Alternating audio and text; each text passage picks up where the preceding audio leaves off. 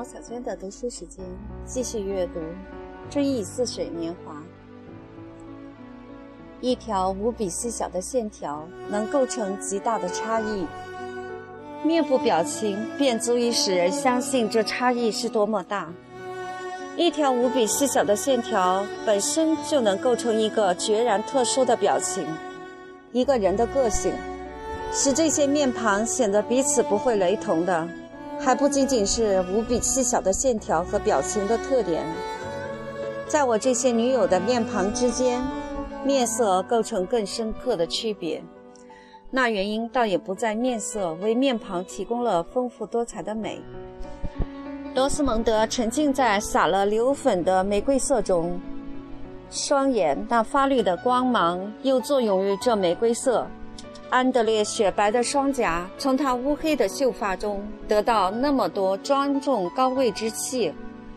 他们的肤色是那样不同，以致我站在罗斯蒙德面前与站在安德烈面前领略到的。是先后凝望生长在阳光普照之海滨的一株绣球，与夜色朦胧中的一株茶花时所得到的同样的快乐。肤色构成更深刻的区别。更主要的是，因为通过颜色这个新因素，线条之间无比细小的差别无比扩大，平面的比例完全改变了。这个新的因素与配色器一样，是一个大发生器，或者至少可以说是一个比例改变器。结果是，可能构造差异不大的面庞，视其为火红的头发、粉红的肤色之火，或为不反光的苍白光线所照耀，而会变长或变宽，成了另外的面庞，如同俄国芭蕾的道具。如果白天观看，有时就是简单的一张原纸片；而巴克斯特这样的天才，是其将布景笼罩在肉红色或月光的光线之下，便可在一座宫殿的正面镶上绿松石，或者使一座花园中孟加拉玫瑰柔和的盛开。我们认识面孔也是这样，我们是以画家的身份仔细衡量面孔。而不是以土地测量员身份去衡量的。而贝蒂娜及其女友们情形均如此。某些日子，她身材纤弱，面色发灰，神态抑郁。紫色的半透明的光线下，他的双眸深处如同大海有时呈现的颜色。他似乎忍受着放逐者之悲哀。另外的时日，他的面孔更加光滑，放着釉彩的表面粘附着欲望，又防止那欲望走得更远。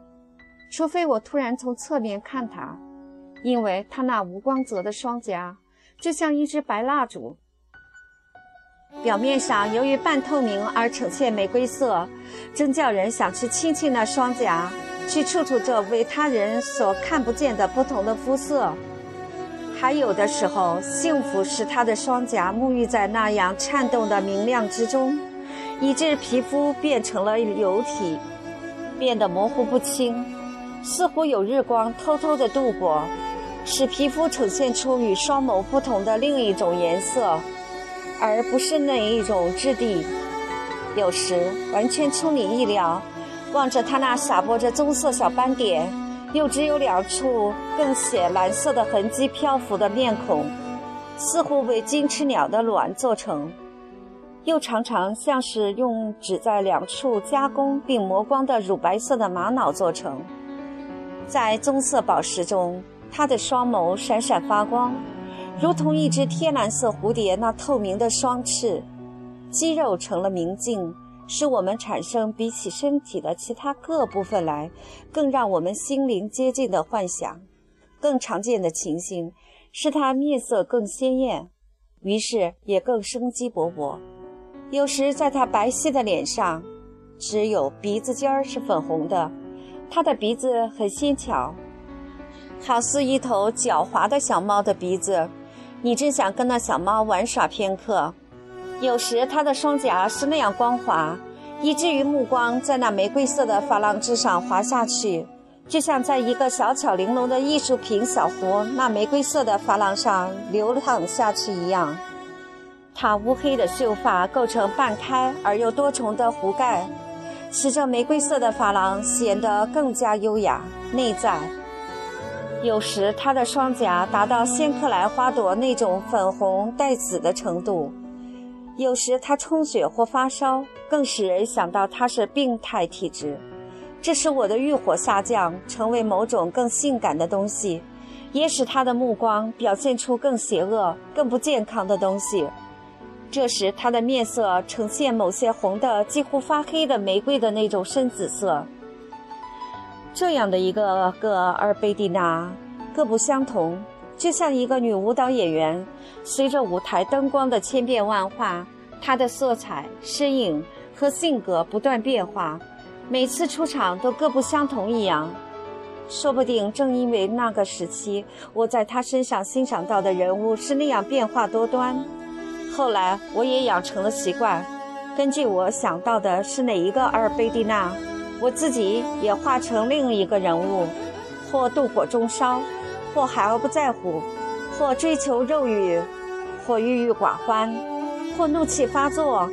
不仅仅随着复苏的记忆偶然而至，而且根据我理解同一回忆的不同方式所施加的信念强度去重新创造这些人物。应该反复地谈这个问题，谈这些信念。大部分时候，这些信念在我们不知不觉间填满了我们的心灵。对我们的幸福来说，它比我们看到的某个人本身更为重要。因为我们是通过这些信念来看他的，是这种信念赋予这个被注视的人以转瞬即逝的大小。为了表述得更准确，我大概应该给以后想到的阿尔贝蒂娜的每一个我起一个不同的名字，更应该给在我面前出现的每一个阿尔贝蒂娜起一个不同的名字。在我眼前出现的阿尔贝蒂娜从来不是一个模样。正像接踵而至的各不相同的各种大海，为了更方便起见，我简单的叫它大海。阿尔贝蒂娜是另一个海中仙女，她在大海中轮廓更加清晰地显现出来。更有甚者，以同样方式，而且据说更为有益，在一处叙述中提到那一天天气如何。我应该一直将天气这名称交给信念。那一天，我看见阿尔贝蒂娜，那一种信念笼罩着我的心灵，构成这一天的气氛。人的外表就像各种各样的大海的外表一样，这些都取决于那些肉眼几乎看不见的云团。这些云团以其集中的情形、流动的情形、撒播的情形、逃遁的情形，改变着每样事物的色彩。正像有一天晚上。埃尔茨蒂尔停下脚步，与那些少女谈话，而没有将我介绍给他们。他撕破了一片云。这些少女远去的时候，她们的形象在我眼中骤然显得更加美好一般。过了几天，我与她们相识了。那云团又形成了，遮住了他们的光彩，经常横亘在他们与我的双眼之间。这云团是不透明的，温和的。好似维吉尔笔下的刘克特亚。自从这些少女的话语在某种程度上向我指出应该用什么方法去观看他们的面部表情以后，对我来说，无疑他们每个人面孔的意义都改变了很多。我用提问题的方式，按照我的意愿挑起他们的话语，使话语千变万化。就像一个做实验的人通过反证来证明他的假设一样，对这些话语，我就可以赋予更高的价值，将从远处看显得优美而神秘的人，与事移到近处，便足以使我们意识到这些人与事既无神秘也无优美之处。总的说来，这是解决人生问题的一种方式，在许多种方式中。这也是可以选择的一种有益于健康的方法。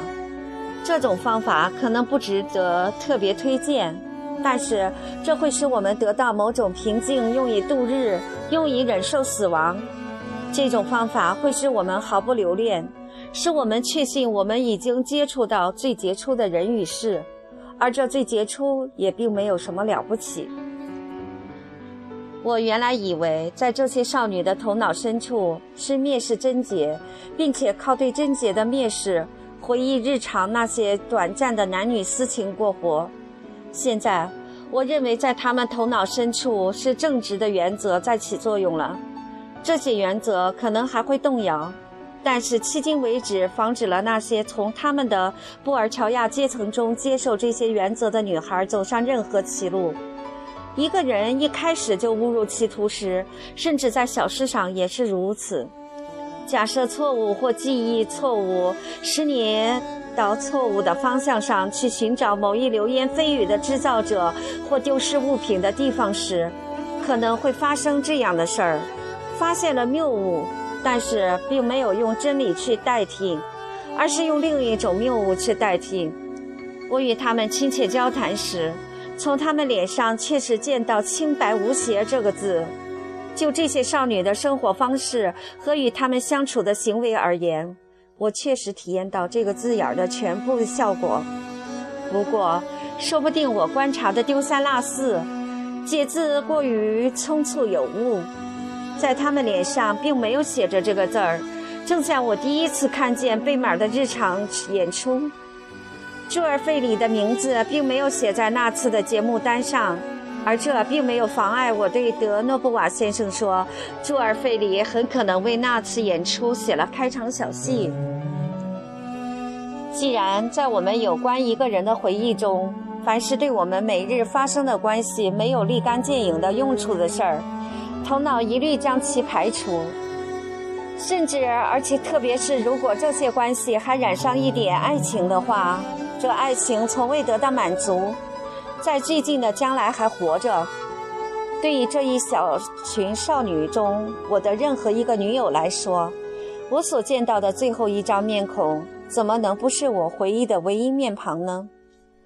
头脑任凭往日的链条飞逝，只死死留住这链条的最后一节。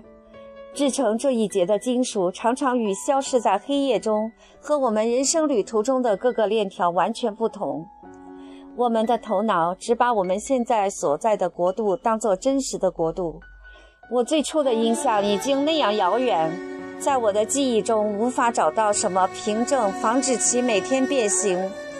在我与这位少女一起聊天、吃茶点、一起游玩所度过的漫长时光里。我竟然不记得，他们与我从前如同在壁画上见过一般，在大海前列队走过的无情而又肉感的处女是同一批人。地理学家、考古学家会把我们带到卡利普索岛去，会挖掘出米诺斯的宫殿。只是卡利普索不过是一个女子，米诺斯罗不过是一个毫无神奇气息的国王。甚至历史告诉我们的，作为这些极为真实的人的特性的长处和短处，也常常与我们赋予那些叫同样姓名的想象中的人物的长处和短处很不相同。我初来乍到那几天创造的优美的大海神话就这样消失了，但是至少我们在曾认为不可企及而热烈向往的不拘礼节气氛中度过了一些时光。这是不能等闲视之的。那些我们开始时觉得别扭的人，在与他们相处中，即使最后在在他们身边终于体会到不自然的做作的快乐，这快乐之中也始终滞留着他们掩盖住了的缺点的那种掺假的味道。在我与阿尔贝蒂娜及其女友这样的关系之中，构成其根源的真正的快乐，则留下一股馨香。这股馨香，任何人工的办法都无法将它赋予强摘下来的水果，或赋予未曾在阳光下成熟的葡萄。在一段时间内，对我来说，她们是仙女，甚至在我不知不觉中，他们在我与他们之间最普普通通的关系之中，加进了某些奇妙的成分，或者说，他们防止这些关系中有任何平庸的成分。我的欲望那样贪婪地寻找双眸的含义，如今这双眸了解了我，并对我微笑。但是第一天，这双眸与我的目光相交时，犹如另一宇宙的光芒。我的欲望那样广袤的、细致周到的，将色彩与芳香洒播在这些少女那有血有肉的表面上。她们卧在悬崖上，淳朴地向我递过三明治，或者玩猜谜游戏，以至于常常一个下午，我躺在那里，就像那些画家。他们要在现代生活中寻找古代的雄伟，赋予正在剪脚指甲的一个女人以拔刺的人那样的高尚，或者像鲁本斯一样，将自己认识的一些女人画成女神，以构成古代神话场面。这些类型很不相同的长着棕发和金发的美丽身躯，在草地上散布在我的周围。我望着这些美丽的身躯。说不定他们并没有去除全部平庸的内涵，日常的体验使他们充满了平庸的内涵。然而，我并没有回忆起他们那天仙般的出身，我却像赫拉克勒斯或特勒马克斯一样，似乎正在仙女之中嬉戏。此后，音乐会结束，坏天气来临，我的女友们离开了巴尔贝克。不是所有的人都像燕子那样一起走。却都在一周之内，而贝蒂娜第一个走了，突然走了。他的哪一个女友，无论是当时还是事后，都没有弄明白为什么他忽然回巴黎去了。既没有功课，也没有什么消遣呼唤他到巴黎去。他一声不吭就走了。弗朗索瓦斯嘟嘟哝哝地说：“其实，说不定他巴不得我们这样。”他觉得我们在旅社的雇员面前和经理面前太不谨慎，雇员数目已大大减少，但仍有极少数顾客留在这里，依然留下一些雇员，经理则侵吞钱款。确实，旅馆很快就要关门，几乎所有的人都走光了。可是旅馆从未这样舒适，当然经理并不这样认为。客厅里人们冻得发抖。客厅门口再没有一个侍者照应，经理沿着各个大厅，在过道上踱着方步。他身穿崭新的礼服，头发理得那么讲究，那枯燥乏味的脸似乎构成了一个混合体。一份肉大概就有三份化妆品。他不断更换领带，这样摆脱要比保证取暖和保留工作人员少花钱。这就像一个人再也无法为一件善举送上一千法郎，但是还能毫无困难地摆出大方的样子，给前来送电报的电报员一百个苏小费。他那样子像在视察无虚无，似乎要借助于个人的良好衣着，赋予这凄凉景象一种临时性质。在这个时令已经不佳的旅馆里。人们对这凄凉景象感受良深。经理宛若君主再现的幽灵，出没于自己昔日宫殿的废墟之中。这条地方性铁路见旅客不足，已停止运行，直到明年春季才会恢复。经理对此特别不满。这里缺的就是交通手段，他经常这样说。虽然出现了赤字，他仍为今后几年运行宏伟的规划。不论如何，当一些漂亮字眼适用于旅馆业，而且又能使这一行业显得宏伟壮丽时，他还能准确地记住一些。尽管在餐厅里我有一个优秀班子，我的帮手仍然不够。他常常说，穿制服的仆役仍有待改善。明年我会聚集什么样的优秀部队，你们会看到的。巴尔贝克邮政总局服务终止。使他不得不派人去取信，有时用蹩脚马车去送旅客。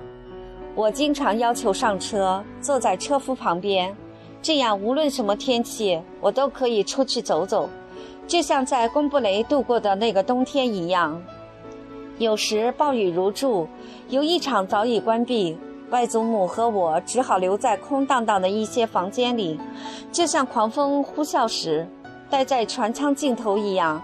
与远渡重洋一样，每天在这船舱里，我们在他们身边度过了三个月，而并不了解的人当中，会有一个朝我们走来。林的首席审判官呀，刚成的首席律师呀，一位美国太太及其女儿呀，与我们搭搭话，想出点什么花样，让时间不要显得那么漫长，或露出点什么本事，教我们一种玩牌的办法呀，请我们喝茶呀，或请我们弹奏些乐曲啊，请我们某个时刻聚一聚呀。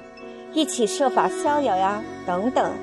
这些消遣的真正奥秘就是自寻快乐，不要声称烦闷的很，只只是互相帮助度过这烦闷的时光。这些人终于在我们小住的末尾与我们结成了友谊。第二天，他们相继离去，又使这友情中断了。我甚至认识了一个有钱的小伙子，他的两个贵族朋友当中的一个。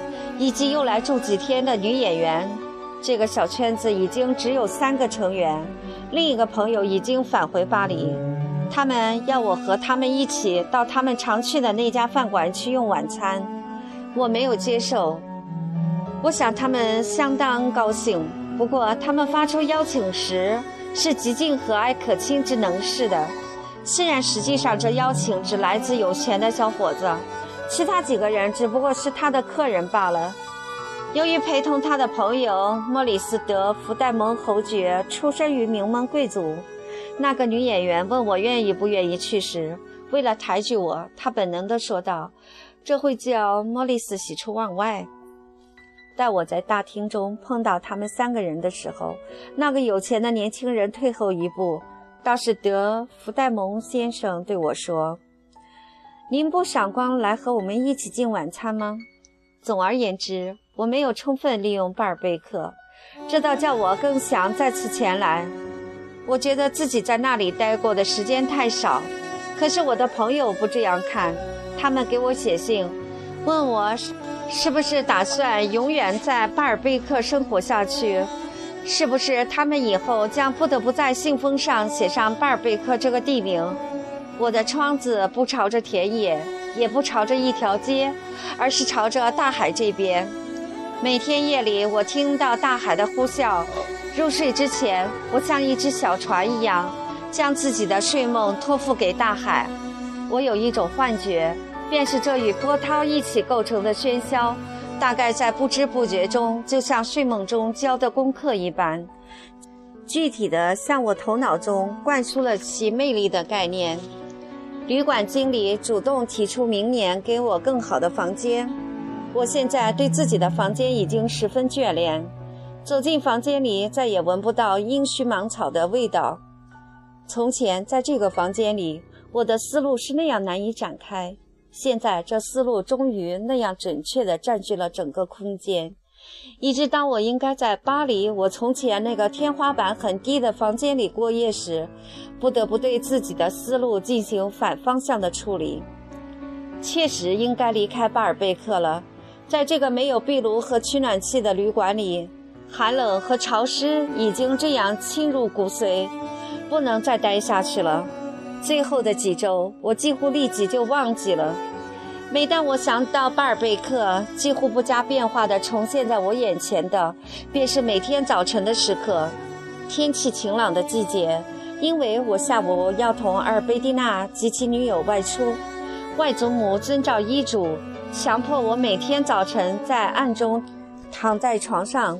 经理发出命令，不许在我这一层弄出声响，并且亲自照看，要人们服从命令。光线很强，我尽量长时间的让那大紫窗帘拉着。我刚来的第一天晚上，这窗帘曾对我表现出那样大的敌意。为了不让光线透进来，每天晚上弗朗索瓦斯都把毯子、桌子上的印红印花布，从这里那里弄来的料子接到窗帘上去，用别针别住。也只有他能把这窗帘解下来，他无法把各处都拼接的恰到好处。于是，这黑暗并不完全彻底，窗帘还是让有如秋牡丹鲜红的叶子一样的东西下播在地毯上。我忍不住要上去赤脚踏着那些秋牡丹。对着窗户的那面墙已被局部照亮，墙上没有任何支撑的一个金色圆柱体垂直着立在那里，像在荒漠中作为希伯来人前导的光柱一样缓缓移动。我再次躺下，静静的，只通过想象去品味游戏、洗海水浴、步行的快乐，而且同时品味所有这一切快乐。上午很适宜做这些事儿，快乐使我的心砰砰跳动，好似一台充分开动的机器。但这台机器不能移动，只能自我转动，将其速度就地传递出去。我知道那些女友此刻正在海堤上，但我看不见她们。她们正从大海那高高低低的枝脉前经过，有时短暂放晴，在大海尽头可以望见里夫贝尔小城。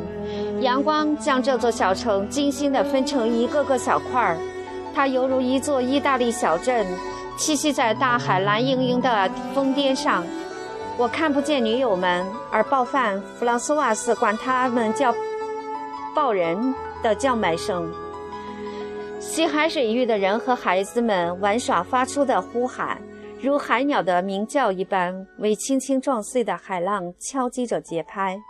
这些声音都传到我这高台上来，我推测得到他们的存在。柔和的涛声一直传进我的耳骨，我听见他们卷进波涛中，发出如同尼瑞斯德斯的笑声。我们看了半天，而贝蒂娜当天晚上对我说：“想看看你是不是会下来。”可是你的窗板一直关着，甚至到了音乐会的时间还关着。确实，十点钟时，音乐会在我的窗下轰响起来。如果海水涨潮，在乐器间歇之中，一个浪头打来，似乎能将小提琴的节拍剪进自己那水晶握状舞之中。泡沫溅到海底音乐那断断续续的回声上，然后那形成浪花的海水重又流淌下去，流水倾注，永不间断，还不把我的衣物还来，让我可以穿衣起床。我着起急来，时钟敲响正午十二点，弗朗索瓦斯终于来到。连续几个月，在这个我将之想象为只受暴风雨袭击，并笼罩在烟雾之中，因而那样向往的巴尔贝克，晴朗的天空是那样明亮，那样宁静。弗朗索瓦斯前来将窗户打开时，我总能毫无谬误地推想，我会找到折到外墙角上的那一方阳光，其颜色永恒不变，作为夏天的标志。则不如毫无生气的假发廊那样抑郁而动人。弗朗索瓦斯将窗帘上的别针一一取下，拿掉布料，拉开窗帘时，他展露出来的夏日似乎与一具华丽的千年木乃伊一般死气沉沉。他是那样亘古有之。我家这位老女仆只是小心翼翼地为这具木乃伊除去原来身上的衣物。叫她身着金袍，散发着香气，出现在人们眼前而已。